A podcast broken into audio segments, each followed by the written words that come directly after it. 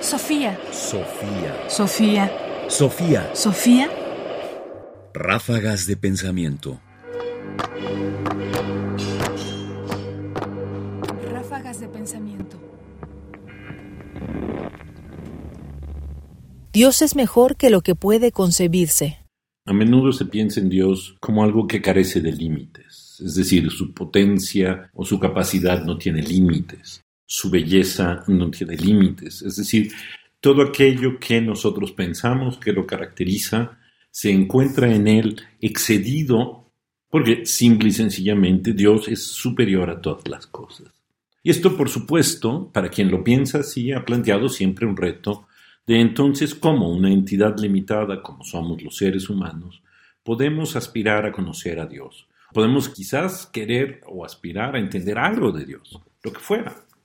El filósofo medieval, aunque siempre hay que pensarlo mucho más cercano al Renacimiento que al medioevo, es un pensador de frontera entre una y otra era, porque de hecho la distinción entre medioevo y renacimiento es también una frontera eh, muy frágil, pensaba de esta forma cómo tendríamos que aceptar o llevar a cabo esta búsqueda de un Dios que nos evade.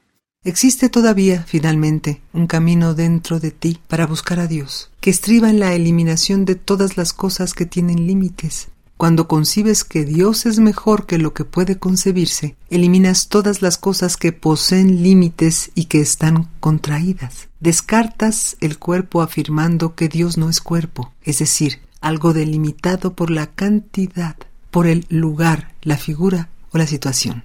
Excluyes los sentidos, los cuales poseen términos. No puedes ver a través de un monte, en las profundidades de la tierra, en la luminosidad del sol, y lo mismo hay que decir respecto del oído y de los demás sentidos. Todos ellos, en efecto, tienen límite en su potencia o en su virtud.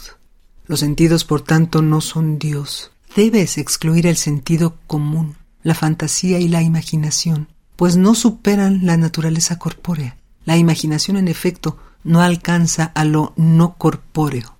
Puedes rechazar la razón, pues ella con frecuencia falla y no alcanza todas las cosas. Querrás saber por qué esto es un hombre, por qué eso es una piedra, y no puedes conseguir razón alguna de todas las obras de Dios. Pequeña es, por tanto, la potencia de la razón, y por eso Dios no es la razón.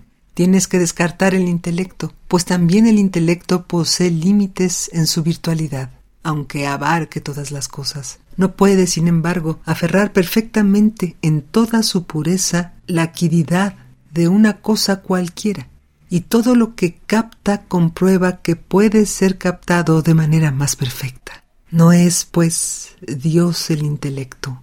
Y si buscas todavía más allá, no encuentras en ti nada que sea semejante a Dios, y por ello afirmas que Dios está por encima de todas estas cosas en cuanto que es su causa, principio y luz de la vida de tu alma intelectiva. Nicolás de Cusa, La búsqueda de Dios.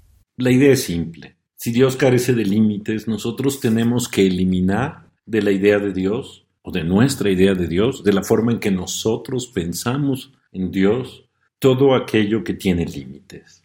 Y el elenco es amplio, es decir, no solo es el cuerpo, que tiene límites más mesurables que la imaginación, por ejemplo, pero que también es limitada, como incluso lo es el propio o nuestro propio intelecto.